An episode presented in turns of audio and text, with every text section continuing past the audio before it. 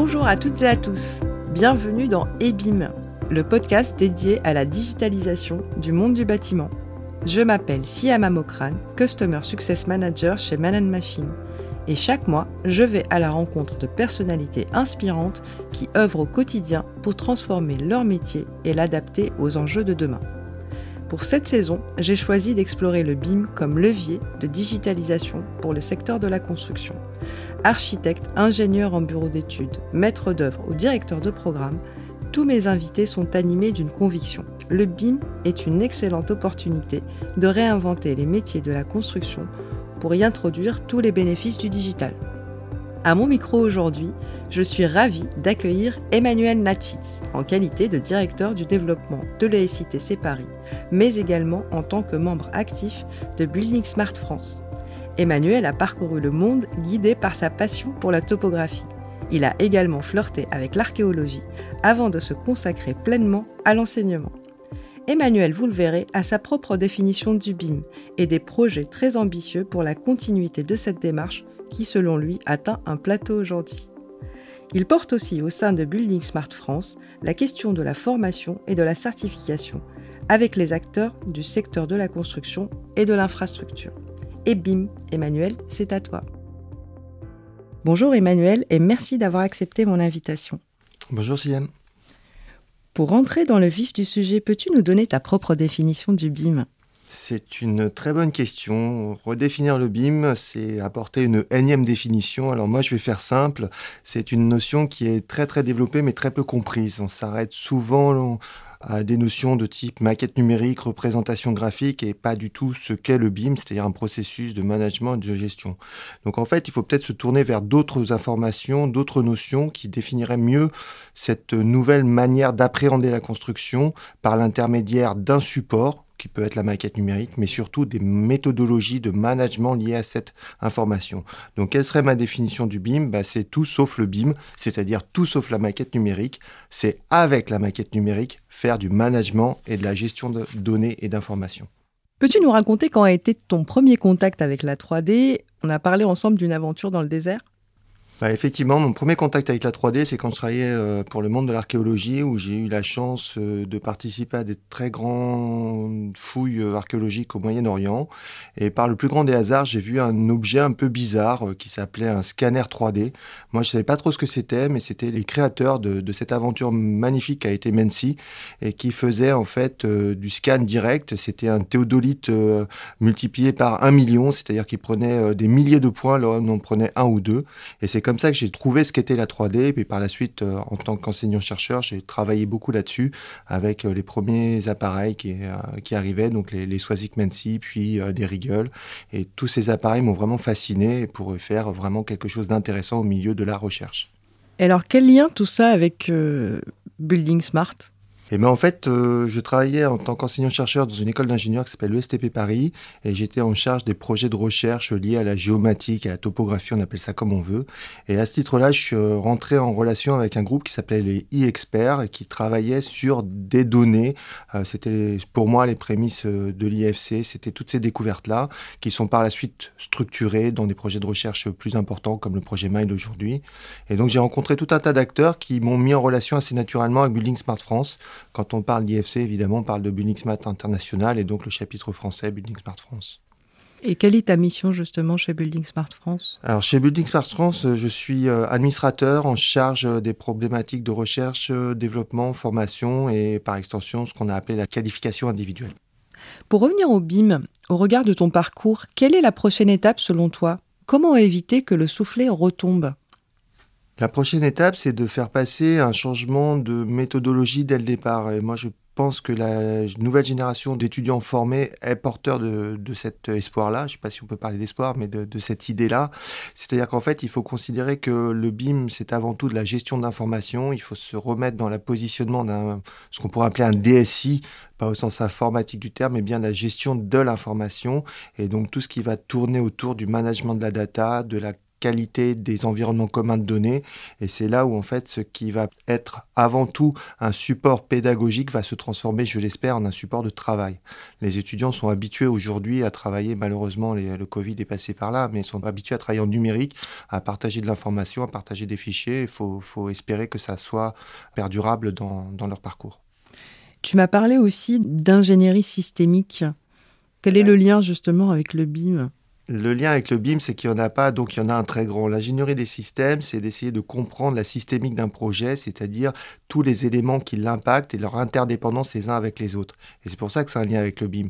Effectivement, on est très très loin de la maquette numérique, on est très loin de la construction au départ, parce qu'on est plutôt dans des systèmes de type industriel. On parle beaucoup d'industrialisation de la construction. C'est-à-dire qu'en fait, tous les acteurs sont parfaitement définis, les rôles, les manières d'appréhender les systèmes, les interdépendances, les interrelations entre les systèmes sont définis et en fait chaque acteur sait se positionner, sait interagir avec le système.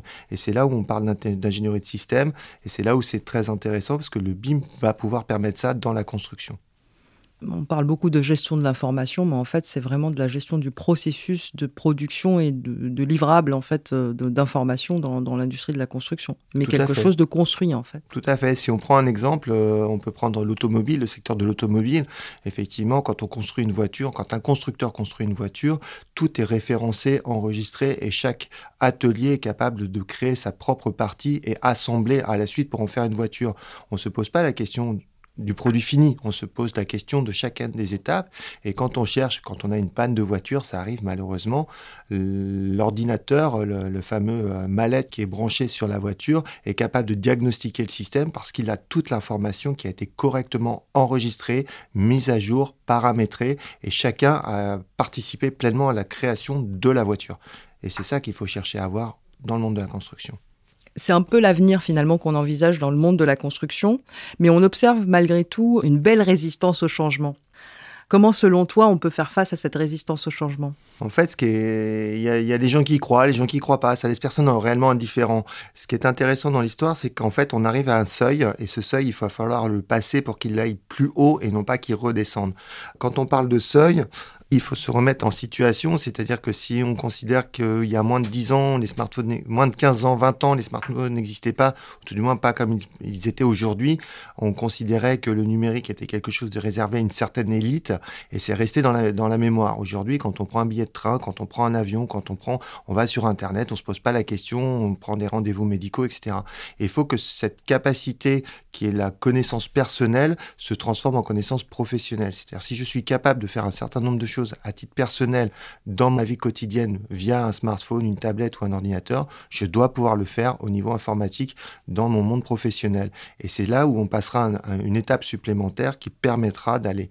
Donc aujourd'hui, euh, j'ai participé à, la création d'une formation qui s'appelle les Smartisans et qui a pour objectif d'essayer de non pas de faire gagner de l'argent, de faire gagner en productivité. L'idée, c'est de dire le numérique va vous faire gagner une demi-journée par semaine. Vous en ferez ce que vous voulez. C'est c'est vous qui décidez. Mais nous, on va essayer de vous montrer que ces outils-là peuvent vous faire gagner du temps. Et c'est ça qu'on a besoin aujourd'hui, c'est du temps. C'est pas autre chose. Et concrètement, comment ça se passe? Comment tu démontres que tu peux gagner du temps? Eh ben, en fait, on est parti d'un concept simple. Pour gagner du temps, il faut être capable de faire une chose à la fois et la faire bien. Et c'est à part ça le numérique. C'est-à-dire que l'exemple qu'on prend, c'est euh, battre dans ses mains et garder une cadence. Pour battre dans ses mains et garder une cadence, on a besoin de plusieurs choses. On a besoin de deux mains. Donc il faut taper dans ces deux mains. Les deux mains, elles sont occupées. On ne va pas pouvoir prendre euh, le temps de faire autre chose. Et puis il faut garder sa concentration pour ne pas sauter le rythme. Donc on a besoin de beaucoup d'attention. Et cette même tâche, elle est faite par un métronome qui fait tic-tac, tic-tac indéfiniment. On a deux mains libres et notre esprit tranquille pour faire autre chose. Et ben c'est ça qu'on va essayer de montrer, c'est qu'en fait, en confiant à l'informatique les choses répétitives, systématiques qui fonctionnent bien, on se libère du temps pour faire ce que nous on a besoin, c'est-à-dire réfléchir. Une fois que tu as démontré qu'on pouvait gagner du temps et que le BIM entre finalement dans les entreprises, comment créer une culture BIM dans l'entreprise ou dans le secteur de la construction? Bah, en fait, comme tout est des nouvelles. Euh, je disais tout à l'heure, je travaillais dans la géomatique avec l'arrivée des SIG. Euh, c'était l'outil miracle qui allait tout résoudre. Et puis en fait, euh, quelques années plus tard, on s'est aperçu que c'est un superbe outil. Ça sert à énormément de choses, mais ça ne reste qu'un outil. Et l'intelligence humaine, c'est de savoir utiliser les outils. C'est pas l'outil qui sait se servir de l'intelligence humaine. Même si on parle de tout un tas de choses d'intelligence artificielle, mais avant tout, c'est l'humain qui programme et qui utilise l'outil. Et en fait, dans chaque nouveauté, alors il y y a des penseurs qui décrivent ça d'une façon suivante chaque nouvelle idée a trois étapes. Elle est d'abord inutile, ça sert à rien. Quel est l'intérêt d'utiliser quelque chose? Ça sert à pas parce que j'ai déjà autre chose qui me permet de le faire. La deuxième étape, c'est très classique, c'est de dire c'est dangereux. Pourquoi? Parce que ça va changer les process, ça va changer les mentalités, ça va permettre d'accéder à des choses qui vont me faire perdre de mon autorité, de ma capacité à démontrer que je suis plus fort, le meilleur ou que je suis indispensable. Et la dernière étape, et c'est celle qu'il faut maintenant viser pour le BIM, c'est évident. C'est évident qu'il fallait le faire, c'est évident que ça a toujours marché, j'y ai toujours cru, j'ai toujours facilité. Et quand on est arrivé à ce point-là, il faut impérativement que les choses se fluidifient et c'est là où ça commence à devenir intéressant. Alors c'est pas moi qui ai produit ça, il y, a, des grands penseurs qui ont produit ces idées-là, mais j'avoue que je, la trouve très intéressante. Et actuellement, enfin je sais pas si on peut le dire comme ça, mais l'étape du BIM, on est à l'étape dangereux. Ça va remettre en cause les process, les métiers, les manières de travailler, les manières de fonctionner, donc les résultats. C'est pour ça que tout à l'heure on parlait de palier. Passons à l'étape suivante, c'est évident. Et il y a beaucoup d'autres choses qui vont rentrer en ligne de compte, dont les réalités virtuelles, les réalités augmentées, qui vont montrer qu'effectivement la maquette numérique telle qu'on l'a aujourd'hui est certainement la préhistoire d'une grande histoire. Alors, tu en as parlé déjà un petit peu hein, du rôle de l'enseignement. Dans tout cela, on l'a évoqué tout à l'heure, mais je voudrais bien que tu ailles un petit peu plus loin. Comment l'enseignement va jouer un rôle? Comment il va amener justement cette prochaine étape? Est-ce que tu peux euh, un peu me donner ta vision sur ça? En fait, il faut former au processus dès le départ. Il faut arrêter de former euh, de façon euh, en silo, comme on dit traditionnellement. C'est-à-dire que chaque de métier, chaque acteur, quel que soit son niveau d'étude, doit être acteur du process. Et donc, le, meilleur moyen de former au BIM, c'est de former au processus, c'est de former aux méthodologies, à l'échange, partage, à l'environnement commun de données. Donc, en fait, euh, chacun a son rôle. Il est évident qu'un ingénieur n'est pas un modeleur, et c'est pas parce qu'on va le former très très bien à des outils euh, classiques, on, on, peut en citer plein, mais c'est pas c'est pas l'objet ici, qu'on en fera un bon ingénieur il sera peut-être un bon modeleur, mais c'est pas ce qu'on va lui demander. Donc on créera un décalage entre le besoin du métier et la réalité de la formation qu'il a suivie. Pour former un ingénieur, il faut avant tout former quelqu'un qui est capable de comprendre, d'analyser, de produire, de chercher des nouveautés. Et ça, c'est un métier. Former un modeleur, c'est quelqu'un qui est capable de comprendre ce qu'on lui a demandé et de le réaliser dans un système qui est parfaitement défini pour le projet. Donc on est bien sur des choses différentes.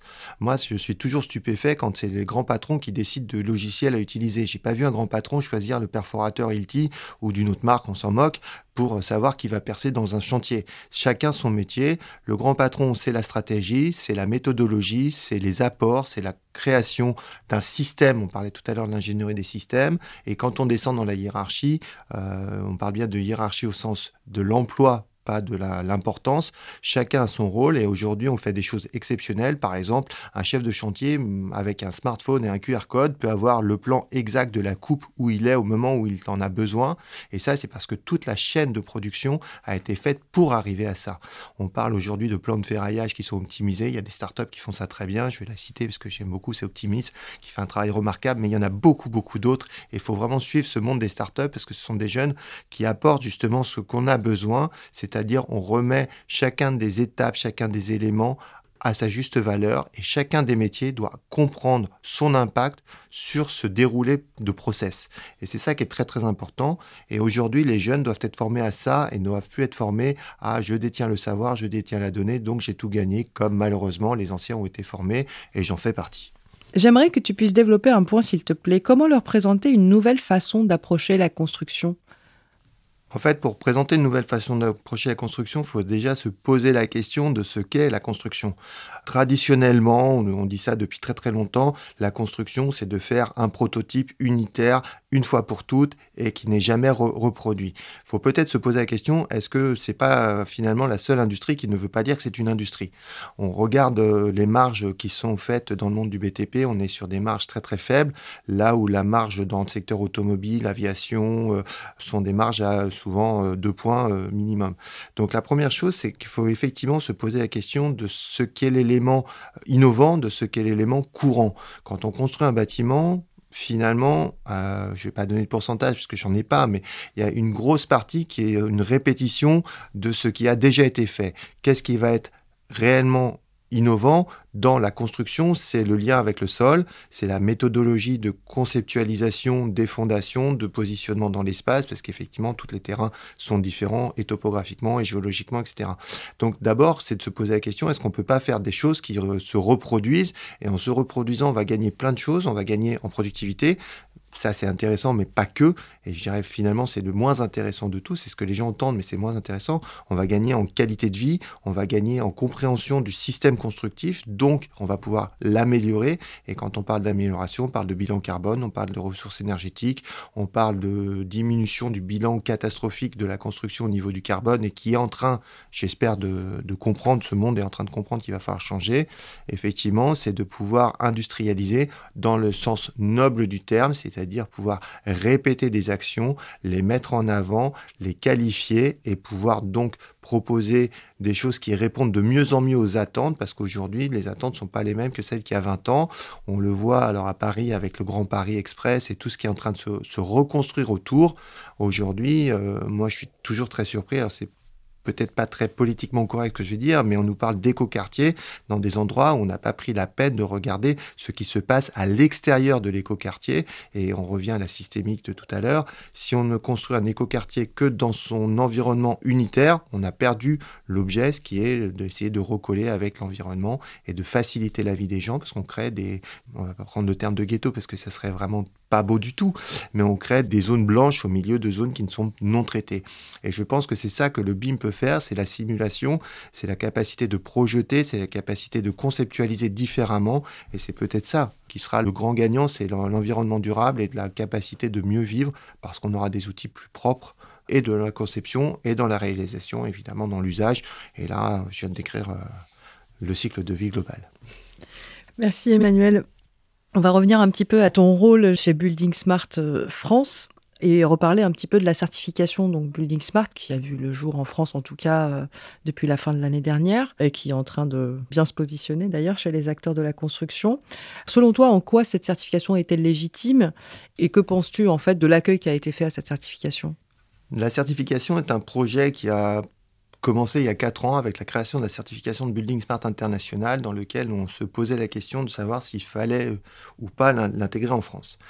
J'ai eu à peu près toutes les montées de boucliers, comme quoi c'était inutile, qu'il fallait pas parce que ceci, parce que cela avec des très bons arguments d'ailleurs, pas forcément de mauvais arguments. Mais la question était la suivante, est-ce qu'on a besoin de prouver qu'on a une compétence ou non dans un domaine particulier en supplément de sa compétence initiale, qu'on soit ingénieur, architecte, euh, maître d'ouvrage, maître d'œuvre, on, peut citer tous les métiers. Et donc on s'est posé la question, évidemment, la France c'est toujours la même question, pourquoi adopter un système international alors qu'on pourrait faire mieux? La réponse que moi j'ai trouvée intéressante dans cette certification, c'était de dire au contraire, prenons le même thermomètre partout dans le monde. C'est peut-être pas le bon, c'est peut-être pas le meilleur, il est peut-être décalé par rapport à des besoins qu'on a en France, mais on a l'avantage du coup de partager un système international sur lequel on peut s'étalonner par rapport au reste du monde. Et le BIM est avant tout une ouverture vers le monde parce qu'effectivement, Building Smart International en est l'exemple parfait, les IFC, l'Open BIM, tout ce qui va tourner autour de cette approche ouverte permettra d'avoir le même référentiel partout. Donc on a défendu ce projet qui aujourd'hui effectivement est passé depuis un peu plus d'un an maintenant. On a un certain nombre euh, d'établissements, d'organismes de formation qui proposent cette certification.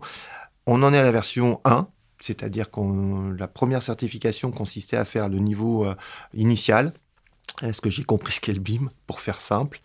Et aujourd'hui, Building Smart International propose d'autres, d'autres niveaux qui vont arriver petit à petit en France. On travaille euh, dessus via Building Smart International et tu sais de quoi tu parles aussi, CM, parce que tu fais partie de cette commission. Euh, l'idée étant de dire, on commence à une étape euh, d'entrée. Par exemple, pour les maîtrises d'ouvrage, c'est compliqué parce qu'ils ne sont pas forcément au courant, parce qu'ils ne sont pas forcément formés. Et ce qui est intéressant quand on se pose la question de la formation au BIM, c'est qu'on ne forme pas une personne. Si on forme une personne, on perd de l'argent on perd du temps, on perd de l'énergie. On forme une équipe ou on forme personne. Et donc, ce moyen-là, bah, c'est de dire, dans l'équipe, tout le monde a un niveau minimum Peut-être qu'il devrait être plus haut, peut-être qu'il devrait être plus bas, mais tout le monde a un niveau minimum et qui est calibré par rapport à des standards internationaux. Et petit à petit, on va monter sur des niveaux supérieurs, on appelle practitioner, on appelle euh, différents niveaux qui vont être mis en place. Et c'est ça qui va être intéressant, c'est que du coup, on partage avec le reste d'une communauté les mêmes euh, méthodologies d'évaluation, de formation, dans l'ordre de formation, d'évaluation et de mise en place qui permet à n'importe qui, et notamment aux jeunes qui sont formés, mais pas que, parce qu'il ne faut pas parler que des jeunes, il faut parler des jeunes formés ceux qui sont nouvellement formés, et eh ben de savoir qu'ils ont le même niveau que leurs collègues partout dans le monde et s'ils travaillent sur l'international. Euh, voilà, l'exemple qu'on pouvait donner euh, et qui m'a beaucoup servi euh, dans, dans, dans, ce développement, c'est l'exemple de, des tests de langue, comme par exemple le TOEIC en anglais. C'est clairement pas le meilleur moyen d'apprendre l'anglais, mais ça permet d'avoir un niveau qui est reconnu, qui est évalué par tout le monde avec les mêmes méthodologies, quel que soit l'endroit où la certification, donc le TOEIC, où la certification de qualification individuelle BIM est passée. Emmanuel, en quoi la construction, selon toi, pourrait-elle s'inspirer de ce qui se passe ailleurs, l'industrie par exemple? On en a parlé un peu tout à l'heure. Euh, ce qui est intéressant, c'est effectivement de comprendre les phases par lesquelles sont passées euh, les industries. Alors, euh, tout à l'heure, je citais le cas des, voitures, mais on peut citer l'aéronautique. Aujourd'hui, un avion, il n'est pas fait dans un seul endroit par une même équipe. si on prend le cas d'Airbus, par exemple, il y a des parties en Allemagne, il y a des parties en Angleterre. Enfin, il y avait des parties en Angleterre, si on parle de l'Europe. Il y a des parties à Toulouse et tout ça, ça semble très bien. Et quand on prend un avion, franchement, on se pose pas la question de savoir si on va tomber ou pas. À mon avis, euh, on est content de prendre l'avion. Souvent, c'est pour des départs en vacances ou des départs au travail. Mais quoi qu'il arrive, on est en sécurité. On se sent en sécurité. L'aéronautique est une des industries les plus sécurisantes au monde. Et eh ben, si on reporte ça au niveau du bâtiment, de la construction, des infrastructures, on peut se poser la même question. Est-ce qu'on ne va pas arriver au bout de quelques années à passer ce cap où on est capable de partager sans aucun problème des processus de construction, des processus innovants, où la qualité, c'est la réalisation, c'est pas l'innovation. L'innovation, ça sert collectivement. Aujourd'hui, on peut se poser la question euh, de la normalisation. Pour moi, on on ne pourra jamais passer outre la normalisation. C'est quand même assez pratique quand on met une vis dans un écrou, que la vis rentre dans l'écrou. On se pose pas la question. On peut, c'est le principe de la normalisation. Chaque vis a une taille standardisée et l'écrou a une taille standardisée qui va avec sa vis. On peut dire que c'est la même chose quand on échange des informations d'un logiciel A vers un logiciel B. C'est quand même dommage de perdre tout un tas d'informations parce qu'on n'est pas capable de parler le même langage. Donc la normalisation, la standardisation, c'est pas des gros mots, ce sont des choses qui sont extrêmement importantes et qui permettront, je l'espère, à terme de passer des caps euh, comme euh, on a été capable de créer des avions exceptionnels comme le Concorde a été créé euh, avec beaucoup d'informatique et aussi beaucoup de papier. On n'a pas tout perdu à l'époque. On peut faire pareil avec des logiciels, des partages d'informations, chacun étant en capacité de l'exploiter. Et c'est le service rendu et la capacité de produire avec ce service qui est la vraie valeur ajoutée des hommes, c'est pas euh, de cacher son, information pour dire je suis le meilleur. Donc oui, l'industrie peut être un bon exemple, il faut en prendre les bons côtés, effectivement il y a des très mauvais côtés, mais c'est comme tout, c'est à nous de faire preuve d'innovation et d'aller chercher les bonnes idées. Merci beaucoup Emmanuel d'être venu nous voir aujourd'hui. Merci Siem pour cette invitation, c'était vraiment un plaisir d'échanger avec toi. Et bim, c'est fini pour aujourd'hui. Rendez-vous sur la page LinkedIn de Manan Machine pour continuer la discussion avec Emmanuel. Si ce podcast vous a plu, parlez-en autour de vous et donnez-lui 5 étoiles sur votre plateforme d'écoute préférée. À très vite pour un nouvel épisode.